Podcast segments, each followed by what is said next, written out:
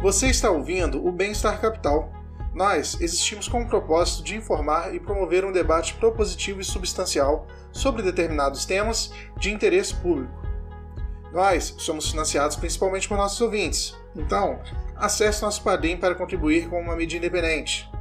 Acesse também neoliberais.com e cadastre seu e-mail para receber notícias de nossa rede e também do nosso podcast e canal. Bom dia, boa tarde, boa noite para vocês que estão nos assistindo no YouTube, para você que nos escuta no é, podcast, né, no Spotify, no Disney, nossos canais de áudio. Esse é o Bem-Estar Capital. Estamos aqui em mais um episódio, um dos nossos primeiros episódios do ano, com a presença ilustre do Fábio Osterman. E para entrevistar o Fábio Osterman, eu tenho aqui hoje comigo o Felipe Dessoy também. E eu sou o apresentador que você já conhece, o Júlio Altoé. É, lembrando aos nossos ouvintes que esse é um canal que esse é um canal independente, então a gente conta com a, com a participação de vocês para doar em nosso padrim e também para acessar os nossos colaboradores, o neoliberais.com, que vai estar tá no link na descrição desse episódio.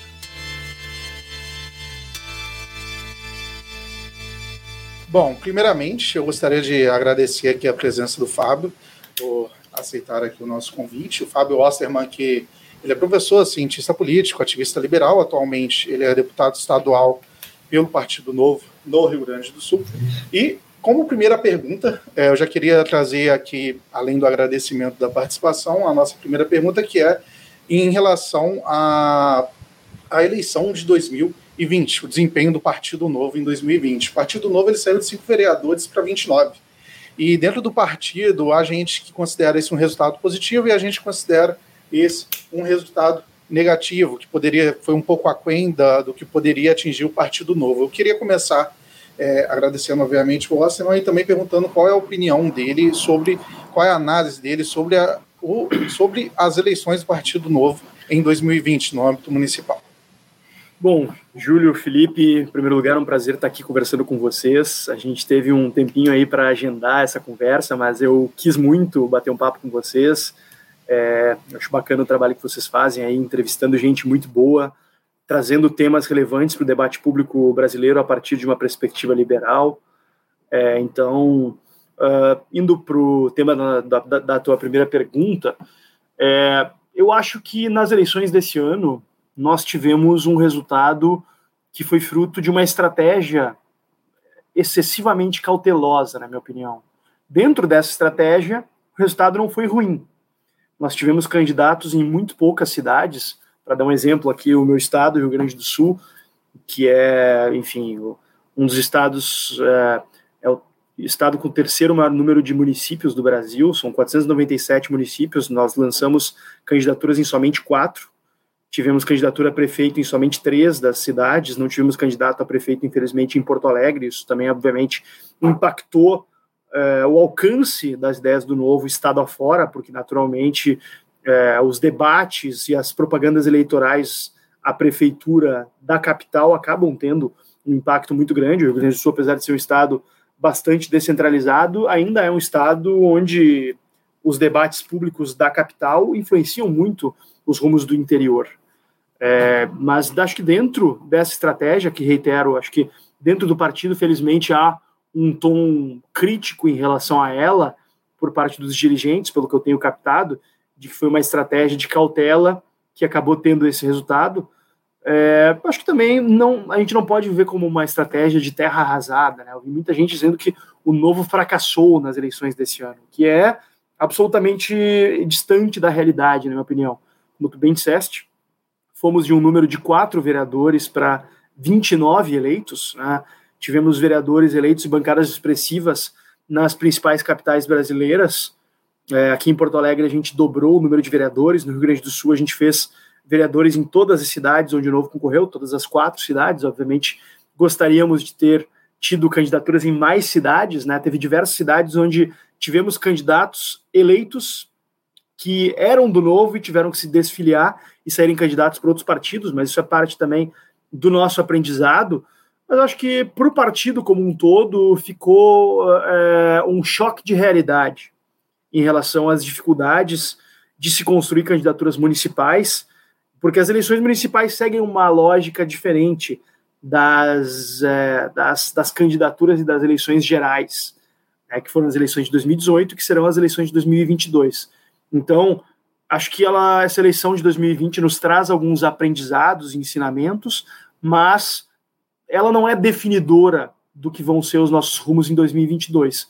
Porque o Novo, até pela característica é, da sua mensagem e da sua abordagem, acaba sendo um partido de nicho, por enquanto ainda, como o liberalismo ainda é uma agenda um pouco nichada, que ainda infelizmente não é uma agenda é, que, que conseguiu construir. Acho que isso também é parte de uma autocrítica que a gente tem que fazer. A gente ainda não tem uma agenda para as massas, a gente ainda não tem uma resposta que ofereça ao grosso da população brasileira é, uma alternativa. É, é, é algo que, por exemplo, é, outros partidos de nicho estão conseguindo transpor certos obstáculos pela sua falta de escrúpulos. E eu dou um exemplo: o PSOL, aqui em Porto Alegre, elegeu a maior bancada de vereadores, em boa parte porque eles eh, se dão certas liberalidades, como, por exemplo, mentir em campanha. Falar, uh, oferecer à população propostas como continuidade do auxílio emergencial a vereadora mais votada do pessoal em Porto Alegre, tinha no seu material de campanha como proposta a continuidade do material do, do, do auxílio emergencial. É algo que nenhum candidato do Novo faria. É, os candidatos do Novo assinam um termo de compromisso por meio do qual eles não podem mentir em campanha. É, então, é um desafio no Brasil se fazer campanha com verdade, se fazer campanha com integridade. É, e eu acho que a gente tem outras maneiras de buscar oferecer um discurso de massa, buscar construir uma abordagem mais popular do liberalismo que não passem por isso, mas obviamente é um caminho mais longo. Né? A gente não pode pegar atalhos como os que o pessoal pega. Né?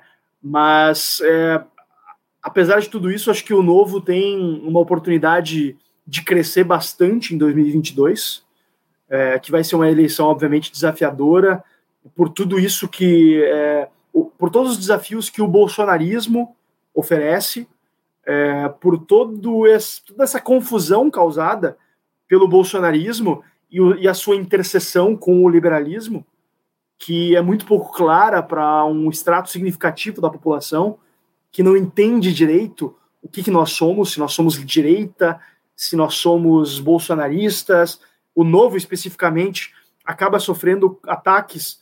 Por um lado, é diariamente, né? Eu vejo nas minhas redes. O novo é o PSL de sapatênis, o novo é o PSOL laranja. É, enfim, eu acho que, em parte, isso decorre do fato de que nas redes sociais o debate público ele é muito pobre, superficial e polarizado, é, e a gente acaba sofrendo com a imprecisão de rótulos e com a necessidade daqueles que nos detratam de nos rotular mas eu acho que em parte também decorre da nossa falta de clareza em relação ao que a gente representa. É, é, a que... gente até quer abordar um pouco isso, a, é, a já estava aqui tá no nosso roteiro um pouco mais essa questão da interseção, mas é o que já queria aproveitar também, porque você já falou alguns pontos aqui que já tá bem, estava bem no nosso roteiro, que é bom que eu vou aproveitar como gancho é, para a nossa pergunta, né, nessa questão de discurso de massa, principalmente, às vezes de representatividade. Normalmente, quando a gente está vendo nessa parte de eleição e representatividade, parte da crítica, que talvez até talvez não nem atinja tanto a massa, mas talvez atinja um pouco mais essa bolha nossa de internet, é sobre essa questão da representatividade, tanto na questão social quanto na questão de raça e gênero. Na questão de gênero, eu sei que o Partido Novo ele tem uma representatividade feminina até, às vezes bem melhor do que outros partidos, porém, na questão de raça já tende a ter menos. É, pessoas pardas e pretas não têm tanta representatividade do Partido Novo, e eu gostaria de saber, eu queria tanto saber dentro nesse recorte social, quanto nesse recorte é, de, de, de, de, de, cor, de, de raça, se você encara isso como um desafio a ser superado dentro do Partido Novo, se vocês têm esse debate interno de como talvez atingir essas pautas que essas, essa, que essas minorias têm, e talvez mostrar, adaptar o discurso para mostrar que o discurso do Partido Novo pode atender os problemas que por exemplo, os problemas de discriminação racial que são evidentes no país. Como que você enxerga isso e como que e há esse debate dentro do partido, como isso um desafio para tentar melhorar a representatividade de raça e de classe social dentro do partido? Eu acho que é importantíssimo a gente ampliar a representatividade dentro do Partido Novo. É, nós somos contrários, obviamente, à imposição é, por vias artificiais, como fazem outros partidos, né, de defender cotas, etc. Mas eu acho que tem um valor em si, e a gente ter uma diversidade maior dentro do partido, a gente acaba tendo é, uma conexão maior com a realidade do país, a gente acaba tendo também resultados eleitorais mais significativos, porque as pessoas querem também votar em pessoas que sejam parecidas com elas, que demonstrem que tem uma proximidade com a realidade delas. Isso é um sentimento que está claramente crescendo no Brasil. Então, acho que é importante que o novo esteja conectado com essa tendência. É um obstáculo que tem, que tem existido no partido, e eu tenho é, falado sobre isso desde o início, que, obviamente, a gente sabe que, por sermos um partido que não usa recursos do fundo partidário, a gente precisa contar com doações dos filiados, etc. Mas o fato é que nem todo mundo que tem valor, que tem algo a acrescentar, vai estar disposto ou dispõe de uma reserva para pagar uma afiliação, para pagar eventos pagos, né, que boa parte dos eventos do Novo são jantares, são eventos em lugares que tem que pagar ingresso, etc., palestras que tem que pagar ingresso. Então, acho que dentro do Novo é importante a gente fazer essa, essa autocrítica, e eu acho que é importante também a gente falar publicamente sobre isso, sobre o fato de que a gente precisa construir espaços mais acessíveis para pessoas mais jovens, para pessoas de mais baixa renda, é, para incluir dentro do processo de construção de candidaturas, do envolvimento de filiados, é, pessoas que não partam também do, desse nosso meio socioeconômico de classe média alta, classe alta, enfim, de pessoas que dispõem com tranquilidade de recursos para pagar ingresso de evento, para pagar 30 reais de filiação, que não é, obviamente, um valor assim muito alto, mas para uma parcela significativa da população brasileira, é, para o uh, brasileiro interessado é, em política, que vai ali estar tá fazendo uma análise, um esforço marginal, ele vai pensar, puxa, eu, eu, eu queria me envolver com partido político, mas tem mais esse obstáculo. Então, ah, ou me filio e daí vem ali a fatura do cartão de crédito, 30 reais, vou deixar de pagar. E em meio à pandemia, o Novo acabou perdendo muitos filiados. Né? Isso é uma realidade. É, tem havido esse debate internamente no partido e eu espero que se amplie a construção de espaços de participação, seja formalmente como filiados ou se criando a categoria de apoiadores, de amigo do novo, enfim, é, que não seja formalmente filiado, mas que possa participar de espaços de, de discussão e de construção e que sejam pessoas que efetivamente vistam a camisa, porque isso é muito mais importante, na minha opinião, a pessoa ser um multiplicador das ideias, defender o que a gente acredita. É, é claro que é importante também os 30 reais, mas não é, é os 30 reais a mais ou a menos que vai decidir o, o futuro do partido. Né? O partido tem conquistado doações importantes aí, e acho que a tendência é seguir conquistando, é, mas a gente também não pode excluir essa parcela significativa da população, de pessoas para as quais 30 reais fazem diferença é, desse processo de construção.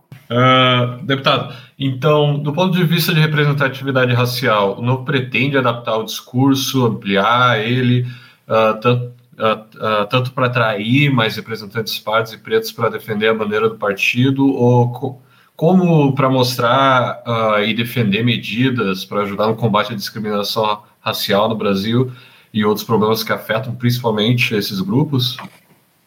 É, tem novo... esse debate? Tem, tem esse debate internamente. É, uh, o Novo é um partido que não acredita é, na visão coletivista das políticas identitárias, é, nessa ideia de que tem que votar na pessoa porque ela é negra, porque ela é parda, porque ela é mulher, porque ela é LGBT, é, tem que votar na pessoa pelos seus valores.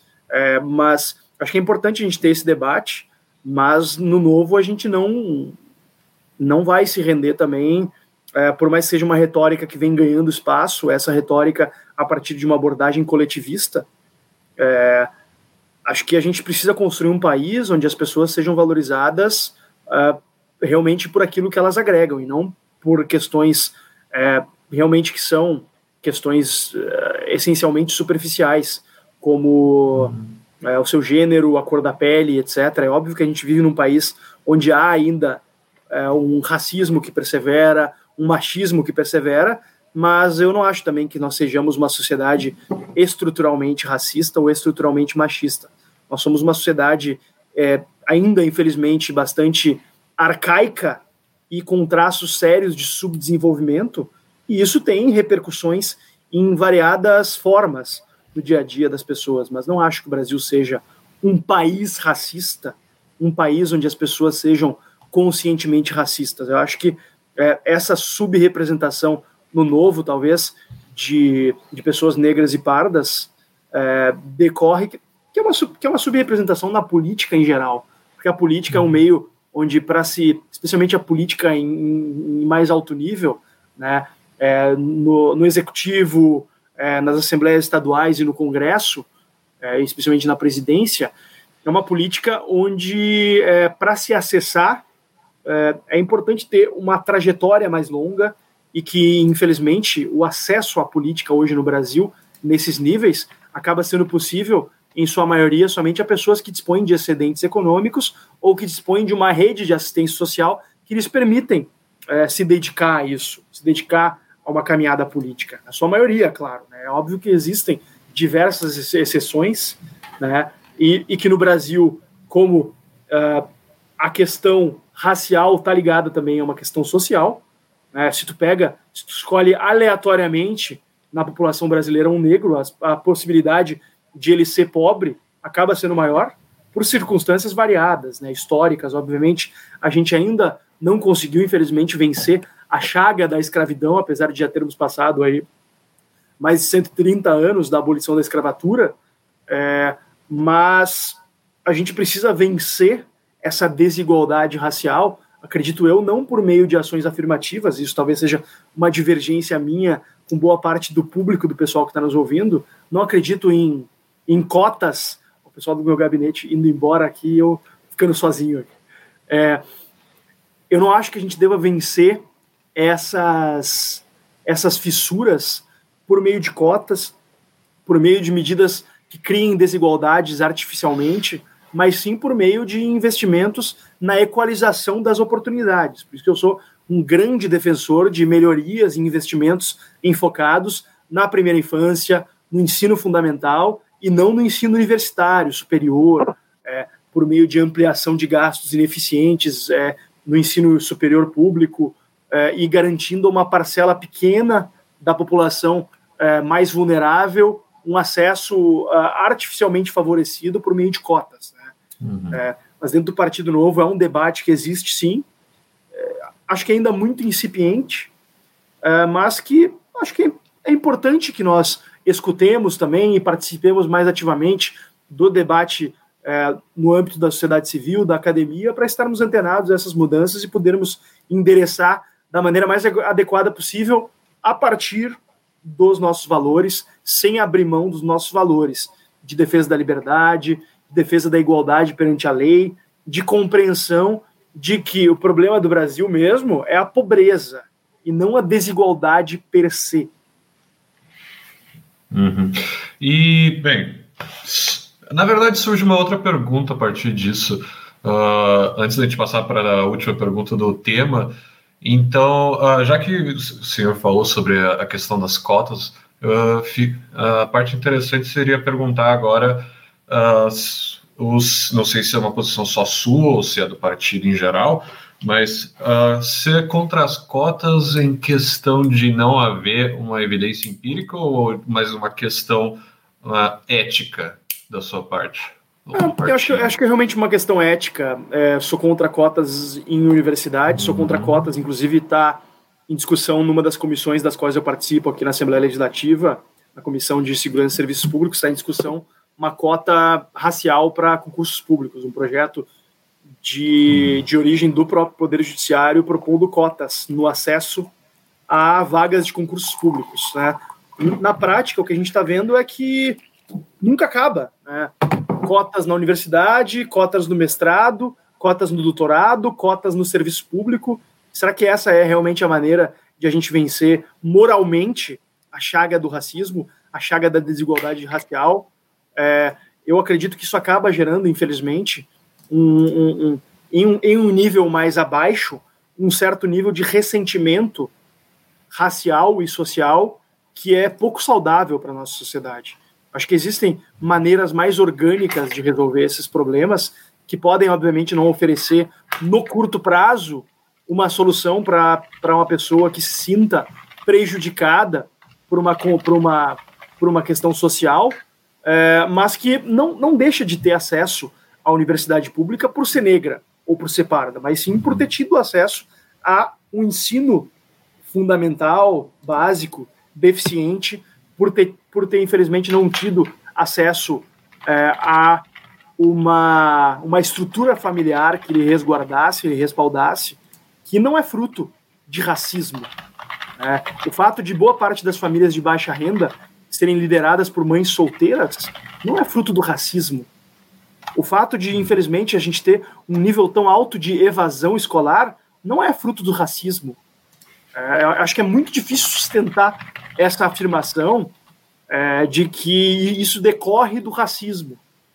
É, essa diferença de acesso à escolaridade, de, é, de nível de produtividade, consequentemente, de acesso a oportunidades de trabalho. É, então, é, não me parece, e as evidências com que eu tive contato me parecem excessivamente é, eivadas de uma agenda política também que defende isso, que eu acho que é enfim, legítimo, né? mas em termo, quando a gente está falando de ciências humanas, a gente tem que ter sempre um certo pé atrás em relação a esse tipo de evidências empíricas, é, e eu não sou um evidencista, eu sou um liberal. Tenho amigos que são evidencistas, é, que colocam que não, se houver uma evidência empírica de que é, obrigar todo mundo a ter determinados hábitos de consumo faz bem para a sociedade, eu vou defender isso. Não, eu não. Eu defendo a liberdade, mesmo que ela tenha resultados econômicos subótimos. Eu uhum. acho que a liberdade é sim um valor em si mesmo. Acho que cada indivíduo é um universo é, por si próprio e precisa ter resguardada a sua liberdade, desde que obviamente não afete direitos e liberdades de terceiros. É, eu não sou, eu não sou também é, um defensor da liberdade como um direito absoluto ou, com, ou como algo em abstrato e extremo. É, e não sou defensor também da ideia anarcocapitalista de que se houvesse um botão para apertar para a abolição do Estado, aboliria, mas eu acredito que é importante a gente ir ampliando os espaços para a liberdade e não restringindo ela. Acho que a liberdade tem que ser a regra e a interferência tem que ser a exceção sempre muito bem fundamentada, embasada, claro, em evidências. Eu não estou negando evidências, eu estou querendo dizer que é, evidências, para mim, não devem ser é, o norte, não deve ser a minha estrela do norte que vai me orientar no mar das políticas públicas e da construção de políticas públicas para a gente ter um país mais livre, mais próspero e melhor para todos. Uhum. E para fechar agora rapidamente o, o nosso primeiro tema, uh, pode, pode dizer para a gente qual vai ser a prioridade do Partido Novo nas eleições de 2022, uh, ah, em termos de estratégia para atingir novos eleitores e qual expectativa, se tiver, uh, para um pleito em número de eleitos para o nível federal, estadual e governadores? Bom, quem, quem fala em nome do Partido Novo é o, é o nosso presidente, né, o Edu Ribeiro. É, eu, sou, eu sou um mero mandatário e no Partido Novo, como vocês sabem, a gente tem uma separação entre mandatários e dirigentes. Quem é mandatário não pode exercer é, posição de comando e direção no partido. Nós, inclusive, temos é, procedimentos de prestação de contas para os dirigentes. Então, é, apesar de a gente ter, obviamente, uma relação muito harmônica, nós somos, na verdade, é, controlados pelo, pelos diretórios, né, que acompanham o nosso, nosso trabalho e garantem que a gente siga dentro dos ditames partidários. Mas o que o novo, o que os dirigentes têm falado é que a prioridade do novo para 2022 é construir uma bancada ampla de deputados federais, é, seguir, claro, com o nosso trabalho de expansão nas assembleias legislativas Brasil afora, mas prioridade eleger uma bancada significativa de deputados federais. Especificamente, se almeja, né, não sei se isso vai ser possível, né, mas se almeja eleger pelo menos 31 deputados federais, que é o número mínimo para se conseguir votação nominal na Câmara dos Deputados. que é uma questão bastante significativa, porque hoje é, boa parte das votações se dão se dão por meio de votação simbólica, né, por meio da orientação partidária. Se pega e se calcula o tamanho da composição das bancadas e se soma os votos dos partidos a partir da orientação, daquilo lá que o pessoal geralmente vê no painel de votação, partido tal, uh, sim, não, enfim, e por aí e por ali se constrói. Né? Uh, com votação nominal, a gente acaba tendo a oportunidade de os deputados que divergem da sua posição partidária votarem a partir da sua consciência e serem cobrados por isso também, né? Porque hoje acontece com muita frequência que deputados que não querem comprar desgastes é, falarem assim, não, veja bem, né? Eu, eu era a favor disso, mas fui vencido, fui vencido pela, pela, pela liderança partidária, né? a liderança partidária que determina. E muitos deputados acabam se escondendo de trás desse argumento, que não, eu sou a favor dessa pauta, sou contra essa pauta, mas a, o meu voto foi, meu voto acabou sendo o voto do partido, não fui eu que votei. Aí a gente espera com isso conseguir ampliar o rol de deputados que se dispõem ao lado do novo a comprar brigas, porque na prática, hoje o que acontece é isso. Na hora do vamos ver, só quem compra as brigas contra o establishment, contra os interesses corporativistas, sejam do setor público ou do setor privado, é o novo. Ah, os, os, outros partidos acabam se rendendo às pressões ali do dia a dia, é, seja em Brasília, seja aqui na Assembleia Legislativa também.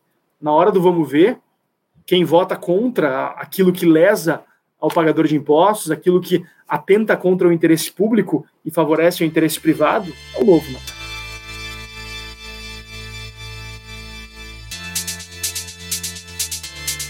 Ô, Fábio, é, mudando agora um tema, mas nem mudando tanto também, porque eu acho que tem tudo a ver. Você participa do movimento liberal há alguns anos, ajudou já a fundar o MBL, o Livres, ajudou a fundar inclusive o Partido Novo.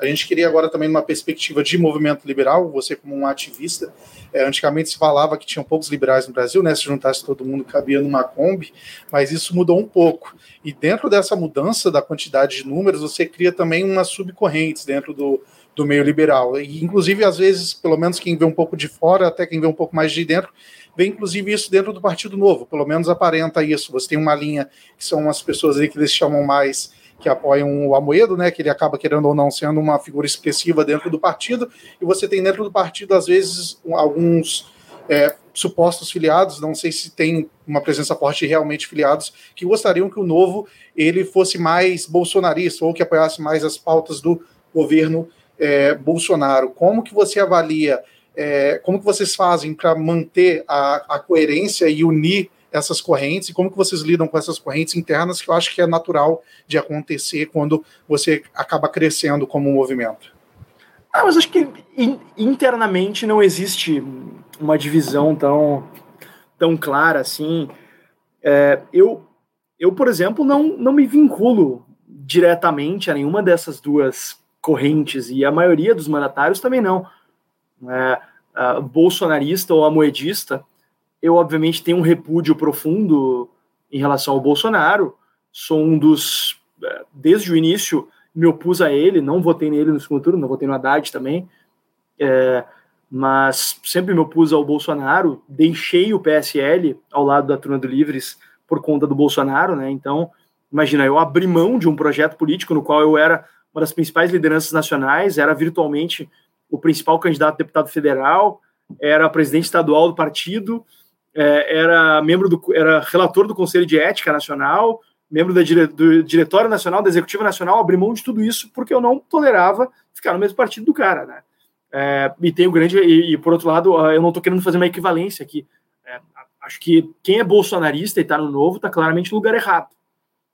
É, é, o, o Amoedo, por outro lado, é uma liderança histórica do partido, a qual eu sou pessoalmente muito grato é, por tudo que fez, por tudo aquilo de que ele abriu mão para fundar o partido, para construir o novo e fazer dele hoje esse partido que é um partido com governança, um partido com estrutura, um partido que agrega tanta gente boa. E nenhum outro partido Brasil afora vai se encontrar tanta gente boa. É, e nem, nenhum outro partido vai se encontrar tão pouca gente ruim porque quem entra com, com, com segundas intenções, quem entra com querendo fazer esquema, não, não fica no novo, não permanece. porque vê que não tem caminho ali, não tem espaço. É uma estrutura engessada, é uma estrutura engessada sim. Mas isso é o que garante que o novo não tenha espaço para oportunistas, para aproveitadores, etc. O pessoal começa a perceber que não compensa o trabalho, porque dá muito trabalho ser mandatário do novo. Dá muito mais trabalho do que ser de qualquer outro partido. Os padrões sobre os, so, sobre os quais e sob os quais nós trabalhamos são muito mais altos do que os que os mandatários de outros partidos trabalham, né? É, mas assim, então acho que não, não existe tanto essa, essa, essa, essa divisão em facções.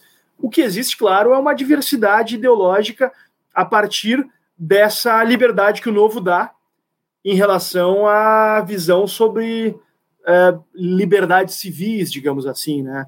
Aquilo que algumas pessoas chamam de costumes, mas eu acho que é uma expressão péssima.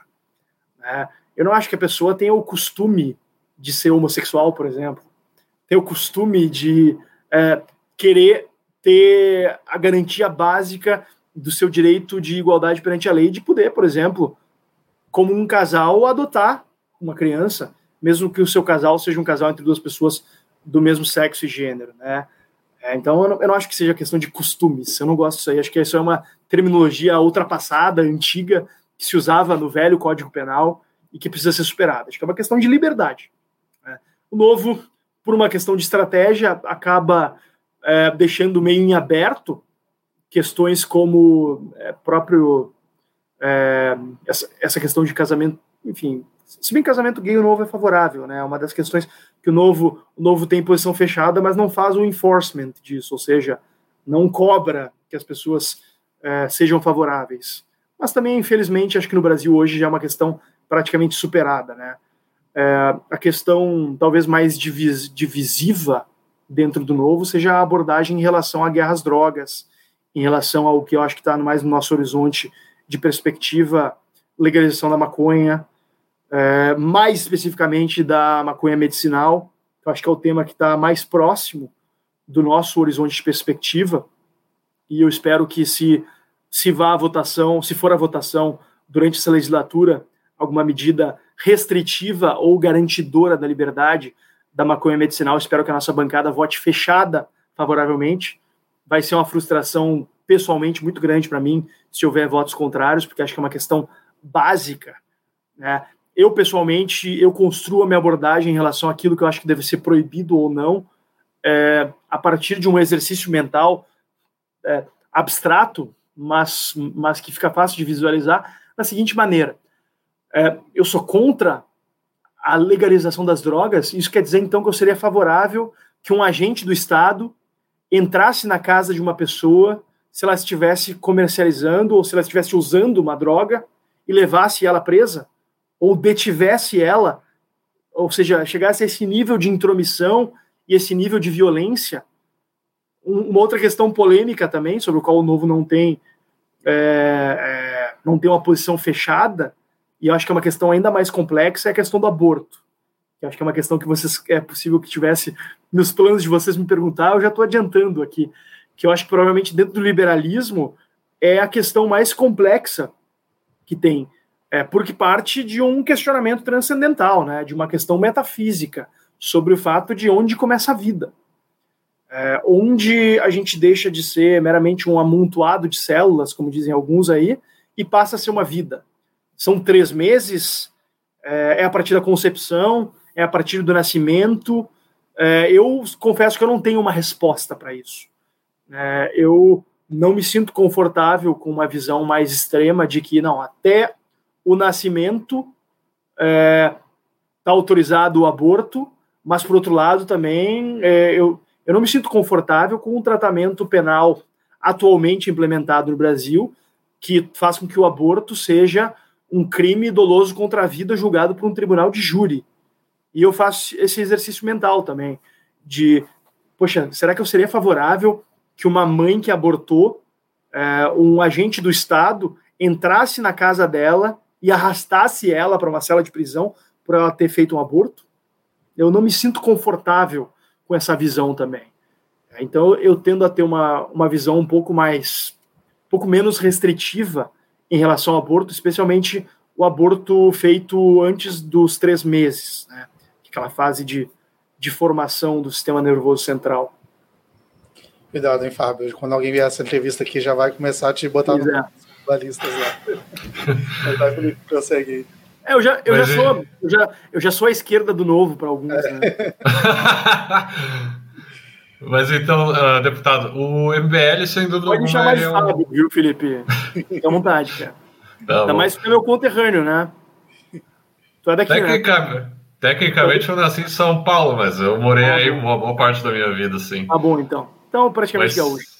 Bebeu, bebeu mais de 5 litros ah, de água daqui e já virou gaúcho. Fábio, então, o MBL, sem dúvida alguma, ele é um expoente do movimento liberal brasileiro, discordando ou não. E uh, você acha possível que uh, uma união maior, além das defesas de algumas pautas que já ocorrem no Congresso entre MBL e os movimentos que o Novo já abraça, como o Livres, o Renova BR, de um ponto de vista mais eleitoral? Eu acho que sim. Eu acho que a gente está vivendo um momento é, em que o liberalismo é tão esculachado pela esquerda e pela direita autoritárias que acho que é importante que a gente faça um exercício de reflexão sobre espaços onde a gente pode cooperar. Eu, pessoalmente, não tenho nenhum interesse em ter é, um envolvimento direto com o MBL, simplesmente porque eu, é, pelo, pelo, pela minha, pelo meu envolvimento com o MBL, é, que foi histórico, eu, eu não sou, é, apesar de o pessoal que está lá na frente querer apagar o meu eu, eu assisti esses tempos o, o documentário do MBL, e, tipo, eles ignoram a minha existência, eles me mencionam assim, meio ampação, que é um negócio meio ridículo para quem conhece a história, mas é bastante é, descritivo e exemplificativo da forma como eles abordam tudo aquilo que não é conveniente para eles e tudo aquilo que não está de acordo com a agenda que eles tentam implementar, é, que é o fato de que eu sou o fundador do MBL.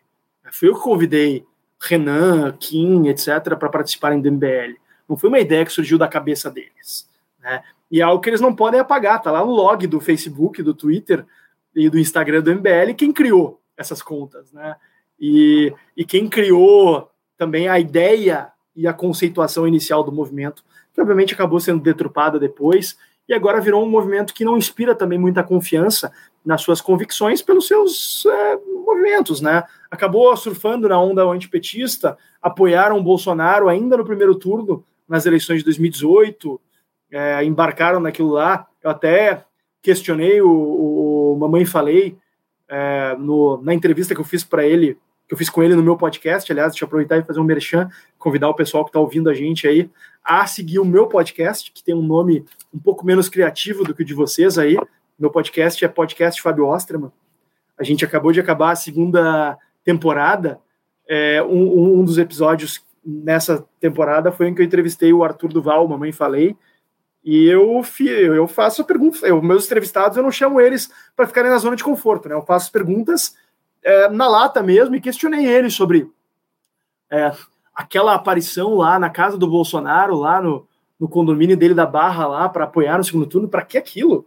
Era realmente necessário aquilo? Por que esse nível de envolvimento e tal? E ele deu uma, uma resposta ali, ali, né? Mas ele não fala em nome do MBL também, então, né? Mas eu acho que é importante que a gente busque construir espaços de convergência é, para evitar um novo desastre nas eleições de 2022. É, eu acho que a gente não tem que ficar com uma mentalidade como é de boa parte da esquerda, de ficar assim, ah, não tem que ter clemência com quem votou no Bolsonaro, não sei o que, a culpa é de vocês, eu avisei, etc. Se tem alguém fazendo... que avisou, fui eu, né? Se alguém que avisou, Mas, fui eu. Até fazendo um link que você tinha falado anteriormente do engessamento do, engessamento do Partido Novo, é, isso às vezes pode até atrapalhar uma possível candidatura de alguém do MBL, que é, eu, eu, particularmente não gostava muito do Kim antes da legislatura, mas eu não tenho como negar que ele tem feito uma legislatura muito boa. Eu acredito que ele está seguindo até muitas vezes alguns princípios do novo.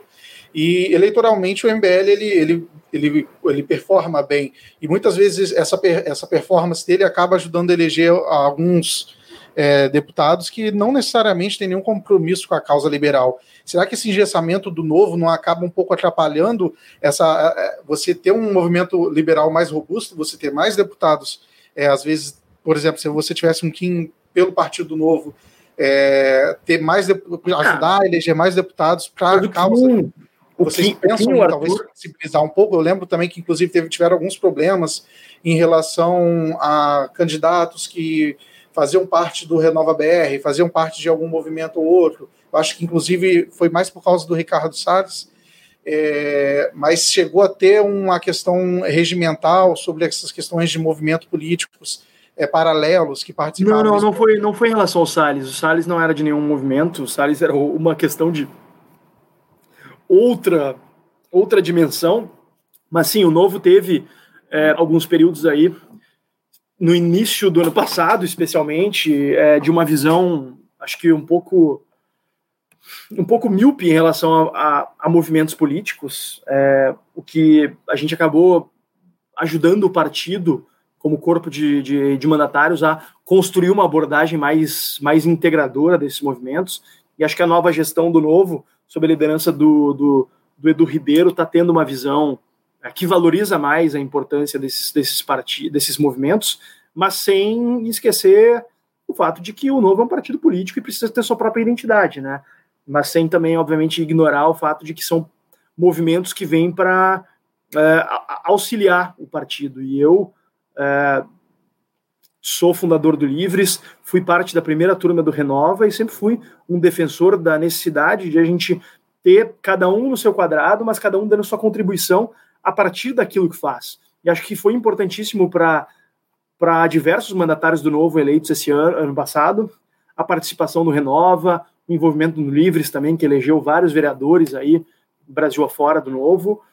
É, então, acho que o novo também está amadurecendo a sua percepção a respeito dos movimentos, o lugar de cada um, e acho que também é, isso que é importante ter em mente. Partido Novo é um projeto muito jovem, é um projeto em construção. Né? E o que eu digo, é óbvio que o Partido Novo tem problemas. O Novo tem problemas. Mas os problemas do Novo são: ah, saiu uma resolução que desagradou alguns, que criou um certo desconforto para algumas pessoas problema do novo é o Amoedo tweetando uma coisa que ele discorda. É, é o Fábio Osterman defendendo, defendendo legalização das drogas, ou é um outro deputado pegando muito leve com o Bolsonaro. Olha o que, que são os nossos problemas comparados aos problemas dos outros partidos. Eu vejo certo. agora tem eh, algumas pessoas, algumas pessoas falando assim, até pessoas que eram do meio mais liberal falando assim, não, eu gosto mesmo é do MDB, eu gosto mesmo é do Democratas, eu gosto mesmo do PSDB. Eu, eu, eu fico me perguntando onde foi que as pessoas perderam é, o senso do ridículo de ignorar o fundamental que essa, esses partidos, infelizmente, são estruturas que são loteadas pelos privilégios, pelos interesses corporativistas e pela corrupção. Isso é fato, infelizmente. É, beleza, é, tem tá, tá, um pouco em moda até é, louvar Eduardo Cunha, é, Michel Temer, mas eu acho que isso, isso pode ser um bom meme. Mas na prática, no dia a dia, se bem que é, a comparação com o Bolsonaro acaba favorecendo muito o Temer, né? Mas a prática, o, o fato é que foram governos que acabaram tendo sua legitimidade seriamente contestada é, pelo fato de que eram governos que é, é, é um governo que emergiu a partir de uma raiz podre e que isso, obviamente, é insustentável, porque é um valor fundamental da sociedade brasileira a, a repulsa à criminalidade, a repulsa à corrupção, por mais que o brasileiro tenha uma visão um pouco esquizofrênica, às vezes, nessa né, tentativa de, é, na hora do vamos ver, tentar levar vantagem nas coisas, o brasileiro tem uma repulsa por corrupção, por aquilo que é, choca a gente como frontalmente errado. E acho que se a gente constrói projetos políticos em cima da complacência com a corrupção, da complacência com atitudes pouco republicanas, a gente acaba, na prática, é, semeando a, a, a, a raiz da nossa própria destruição, como aconteceu com esses projetos aí políticos. Uh, então, uh, passando já para o nosso terceiro e último tema, Uh, a gente queria fazer mais umas três perguntas, Fábio. Dentro da política, muitas vezes a gente tem que abrir um pouco mão de alguns, alguns ideais para acomodar o apoio de uma parcela da população que não necessariamente segue aquele ideal. De forma sucinta, ser pragmático. Então, a pergunta que vem agora é, é meio espinhosa, mas o, o governador Eduardo Leite ele fez uma reforma administrativa, inclusive com o apoio do Partido Novo. Foi bastante elogiado pela própria bancada, porém o próprio partido se opôs à reforma tributária enviada pelo governo Leite. De um ponto de vista pragmático, não seria hora de ser um pouco mais flexível com esses ideais e considerando o, o uh, um governo que, apesar de não ser uh, uh, diretamente liberal, ap apresentar uma plataforma que seja mais próximo disso? não porque a proposta do governador Eduardo Leite tinha muito pouco de reforma tributária e muito de aumento de impostos. Né? Então, isso fere um compromisso assumido por mim. Eu falo por, eu não falo agora como líder da bancada do Novo, mas por mim, pessoalmente, em campanha, eu assumi o compromisso de combater aumentos de impostos e de defender as reformas de que o Rio Grande do Sul precisa. E a gente não está nem perto de ter exaurido os esforços reformistas. Mas aí vai perguntar: ah, o governador propunha um aumento de 2,8 bilhões. Tu consegue compensar essa perda de receita fazendo reformas? Não, é claro que não. A gente tem um problema de déficit crônico, mas o que a gente não pode aceitar é que ano após ano se siga concedendo ao governo essa licença, essa autorização, esse tapinha nas costas para. É, eu, eu sei que tu não fez tua lição de casa, né? Mas como é muito difícil fazer as reformas, toma um pouquinho mais de imposto aqui da sociedade.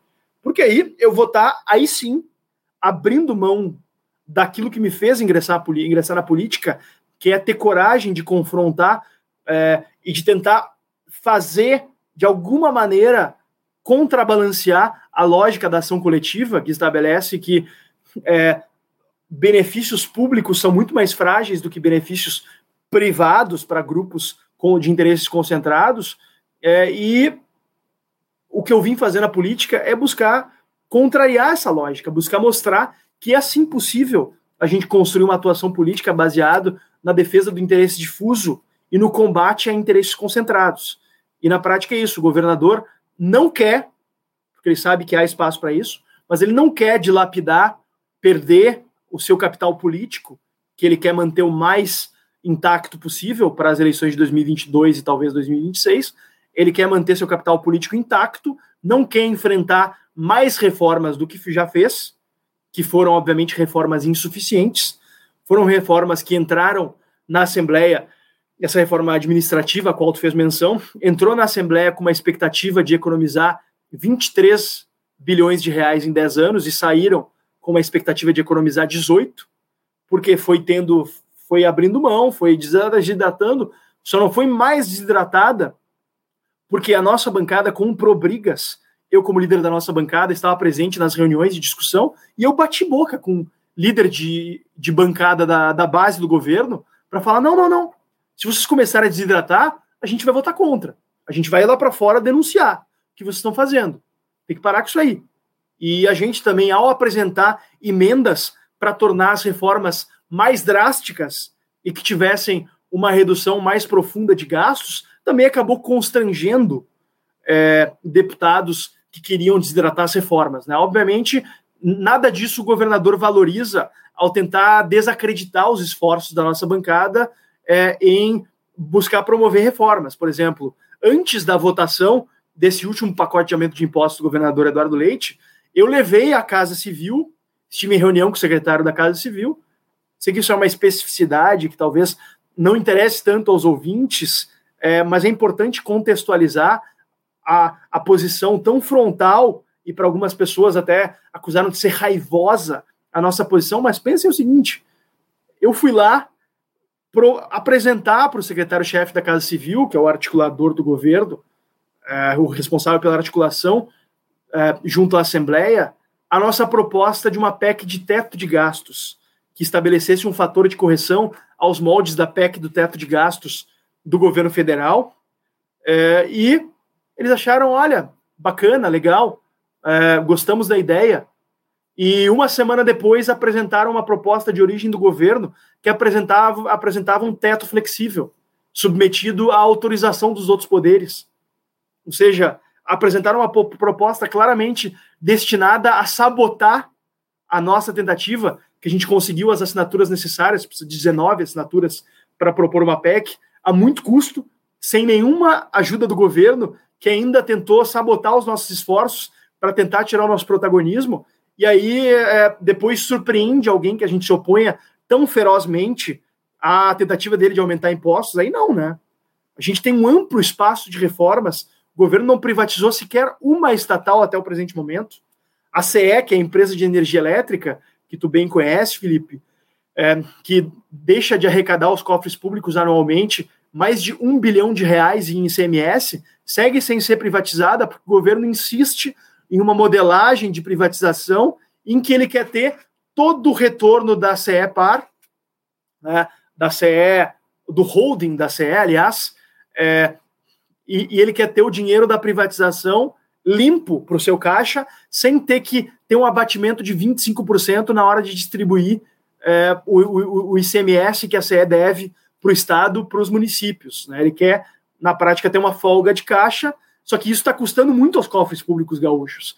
E a gente tem denunciado diversas artimanhas do governo para evitar fazer reforma, como, por exemplo, o saque dos recursos do Caixa é, da Previdência Complementar dos Servidores, que vai dar ao governo aí mais de 2 bilhões de reais de dinheiro não carimbado, só que é mais um atalho, mais uma pedalada, entre aspas, da qual o governo tem se utilizado para não ter que fazer efetivamente as reformas. Daí tu me pergunta, ah, mas é porque não é fácil fazer as reformas. É óbvio que não é fácil.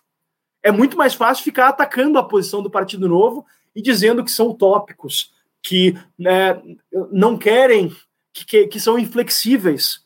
Mas é óbvio que a gente é inflexível.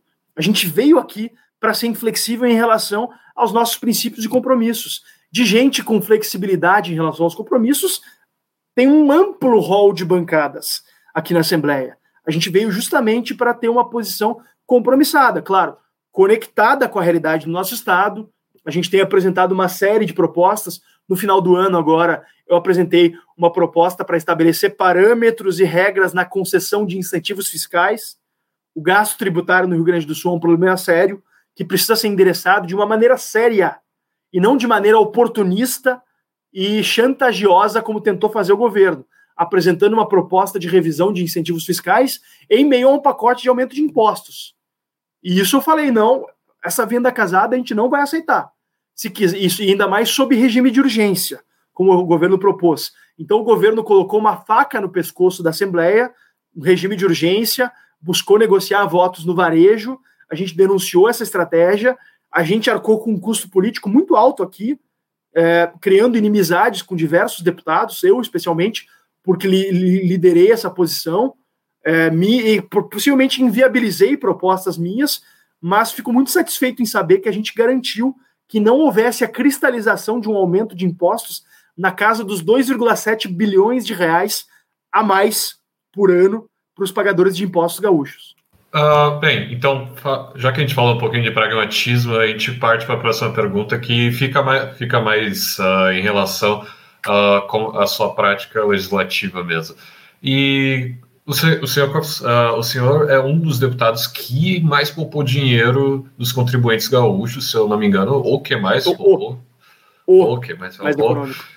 Exato. Mas você acabou, já acabou se deparando com a necessidade, eu, eu não sei se você já deve ter passado em anos anteriores, ou enfim, mas já passou pela necessidade de ter um gasto que fosse exorbitante, uh, como uma consultoria e afins, mas acabava sendo justificável a, a, Assembleia Legislativa é, do Rio Grande do Sul ela tem uma peculiaridade também. Ela já é a, a Assembleia mais austera do Brasil.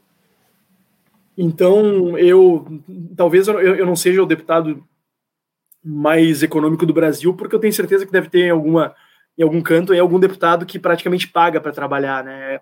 É possível que tenha. Eu, eu tenho gasto de gabinete, eu tenho uma equipe, né? Porque eu acredito que é importante ter uma equipe é, qualificada, que tem uma remuneração condizente com as suas responsabilidades, mas ainda assim a gente consegue economizar mais de 50% das verbas que a gente tem à disposição. Mas a gente não tem, por exemplo, como na Câmara Federal, recursos para consultoria aqui.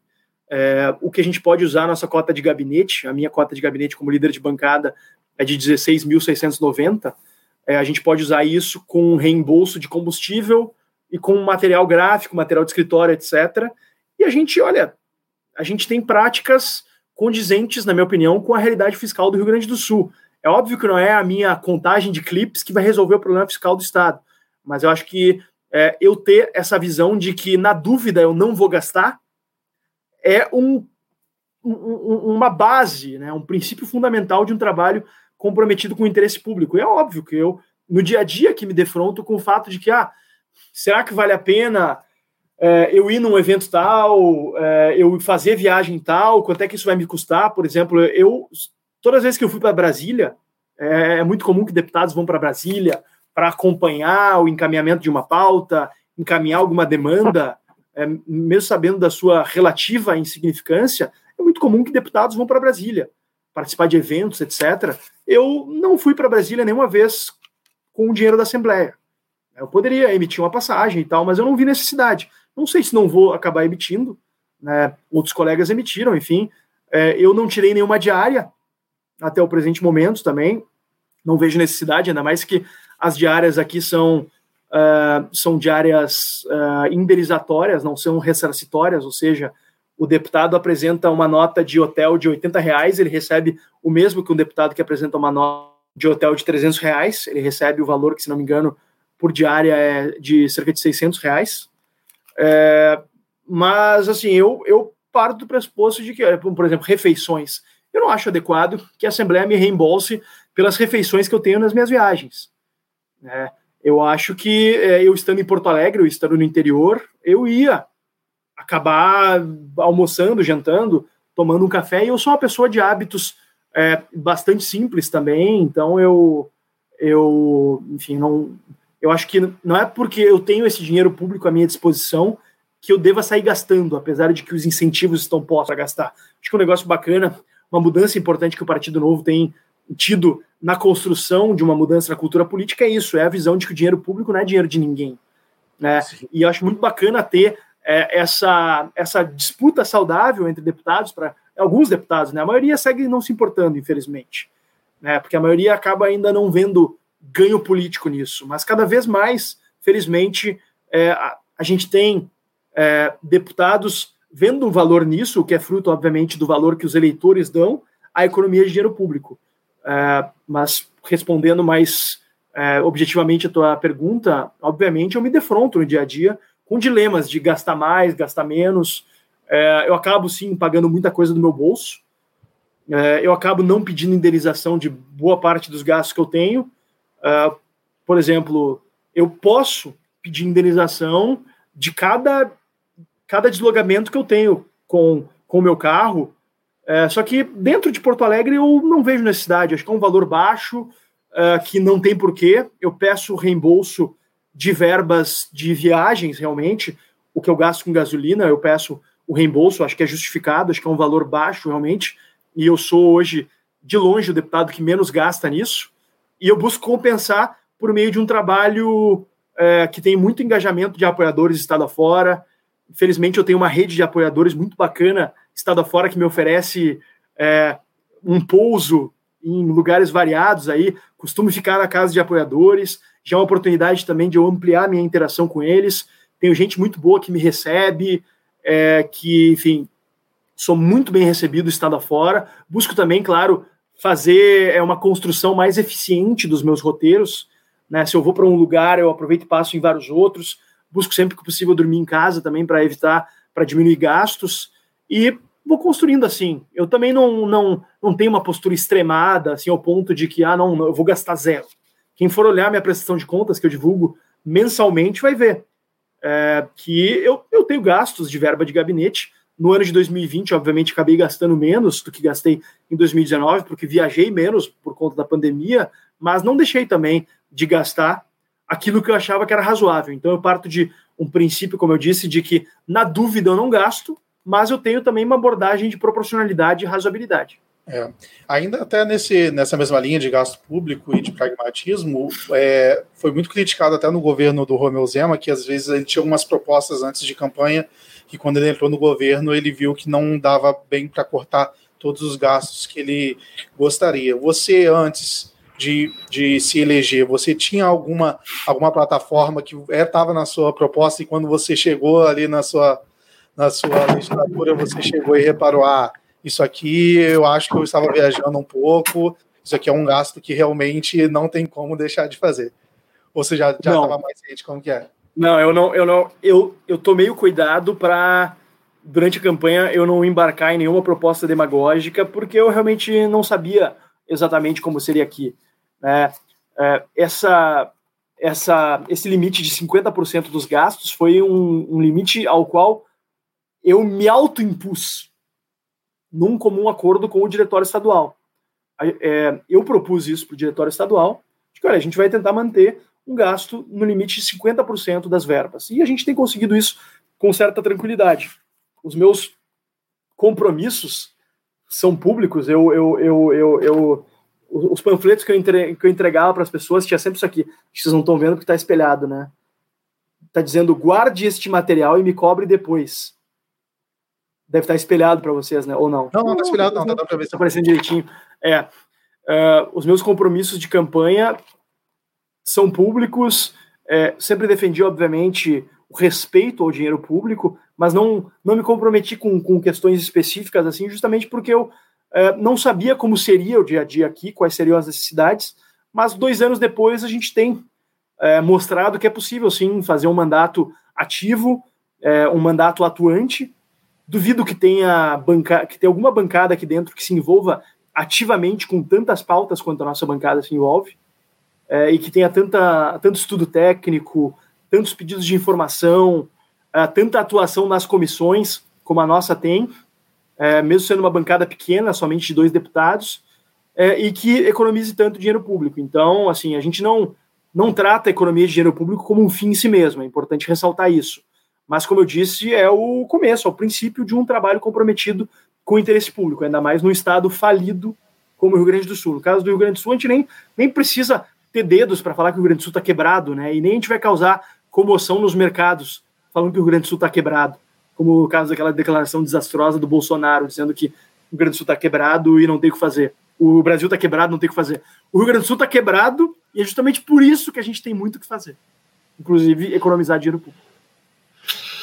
Então, uh, Fábio, só uma última, a nossa última pergunta agora do podcast. Uh, considerando que o Sebastião Melo foi eleito pelo prefeito na capital gaúcha, mesmo sendo, uma, sendo esferas diferentes, obviamente você estadual e ele na municipal, a cidade de Porto Alegre com certeza possui um peso no processo decisório em medidas de, de nível estadual. Uh, pode dizer para gente como é a relação do, do novo ou a, a sua a própria com o MDB atual em nível estadual, assim, uh, em nível estadual e também quais são as expectativas do novo com o prefeito MDBista? Bom, é, o Novo não, não, tem, não tem nenhuma aliança ou coligação com o MDB, não apoiou formalmente é, o candidato Sebastião Melo. Uh, aqui na Assembleia também a gente tem a gente tem uma boa relação com a bancada do MDB. Ah, a, gente, a gente até brinca que nós, junto ao MDB, somos a oposição estendida, né, porque o MDB é um partido da base, mas é um partido que com frequência vota contra o governo, inclusive na, na aprovação do, do novo aumento do ICMS, aprovado agora em dezembro, uh, de oito deputados do MDB, só três votaram a favor do aumento. É, e também o próprio Melo esteve ao nosso lado em pautas importantes, é, como a própria rejeição do primeiro tentativa de pacote de aumento de impostos do governador Eduardo Leite, lá em agosto, e também em 2019, na na oposição à, à venda de ações fracionadas do Banrisul, que foi mais uma artimanha que o governo tentou aplicar na Assembleia e, consequentemente, na sociedade gaúcha para ter é, um recurso fácil e não carimbado, e acabou tendo frustrado, em boa parte, por uma, uma atuação liderada por mim e pelo próprio Melo, que foi um parceiro importante aqui na Assembleia.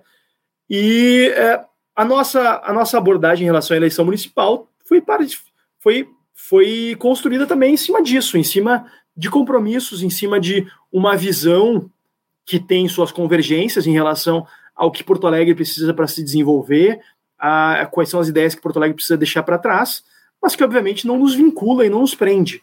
Né? A nossa bancada municipal formada por dois vereadores aqui na Câmara Municipal de Porto Alegre, tem uma postura independente em relação à administração Melo, é, vai votar a favor daquilo que esteja de acordo com os nossos valores, com a nossa visão para o município de Porto Alegre, e vai votar contra aquilo que não for. É natural. Né? A gente não faz parte da base do governo. É, eu acho que eles vão, vão, vão a reuniões das pautas que tiverem é, convergência, assim como nós estivemos nas reuniões das reformas aqui do Estado que tínhamos convergência. Infelizmente, acho que o governador acabou é, pessoalizando tanto a questão, né, acabou elevando tanto o tom, de uma forma, na minha opinião, até incompatível com a posição dele como governador. Uma coisa é, são os deputados criticarem e, e, e agirem de maneira mais frontal contra os atos do governador, que afinal é o poder executivo. Né? Mas uma coisa muito diferente é o governador antagonizar com deputados. Para mim, sinceramente, é um, um, uma, uma badge of honor, assim, é, ter o governador do estado que não ataca o PT, não ataca é, nenhum dos partidos que foram inimigos nas reformas mais importantes do estado, atacando diretamente o novo, e especificamente a nossa posição e a nossa bancada, que é por mim liderada, mas eu acho, eu lamento pelo estado do Rio Grande do Sul que o governador assuma essa posição. Tenho certeza que o Melo, na administração de Porto Alegre, quer dizer, tenho certeza é difícil, né? Mas eu espero que o Melo não tenha uma posição similar quando a bancada municipal do Novo tenha uma posição diferente da dele, que saiba respeitar as diferenças. Pelo que eu conheço do Melo, acredito que é, é, o que vai acontecer. Ele é um cara muito do diálogo. Ele é um cara que não, não me parece é, muito muito compatível com a figura com a figura dele. Ele tem uma posição de arrogância em relação à, à divergência, né, que foi uma posição muito adotada pelo governador aqui, infelizmente, que é alguém por quem eu tenho respeito, mas sinceramente não tenho mais tanto respeito quanto tinha no início, quando a gente sentou para conversar com ele e eu falei muito claramente para ele, governador, o senhor pode contar com o nosso apoio nas reformas de que o Estado precisa e vai contar com a nossa posição sempre que tiver alguma coisa em que a gente divirja, como por exemplo aumento de impostos. A gente não vai pedir nada para votar a favor das propostas que estejam em convergência, a não ser que, a, fora o fato de que a gente quer que o senhor siga com o ímpeto reformista que já começou no governo anterior. Então, a nossa posição segue sendo a mesma, segue sendo convergente com aquilo que a gente se propôs. Quem mudou de ideia, quem mudou de posição foi o governador Eduardo Leite, na prática. Fábio, a gente já encerra aqui, a gente conseguiu, já está chegando aqui uma hora de bate-papo.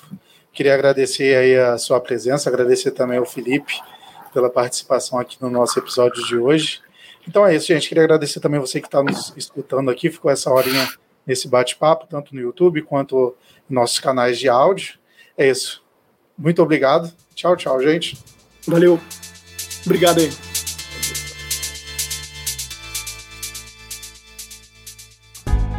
Você está ouvindo o Bem-Estar Capital nós existimos com o propósito de informar e promover um debate propositivo e substancial sobre determinados temas de interesse público. Nós somos financiados principalmente por nossos ouvintes, então acesse nosso Padrim para contribuir com uma mídia independente. Acesse também neoliberais.com e cadastre seu e-mail para receber notícias de nossa rede e também do nosso podcast e canal.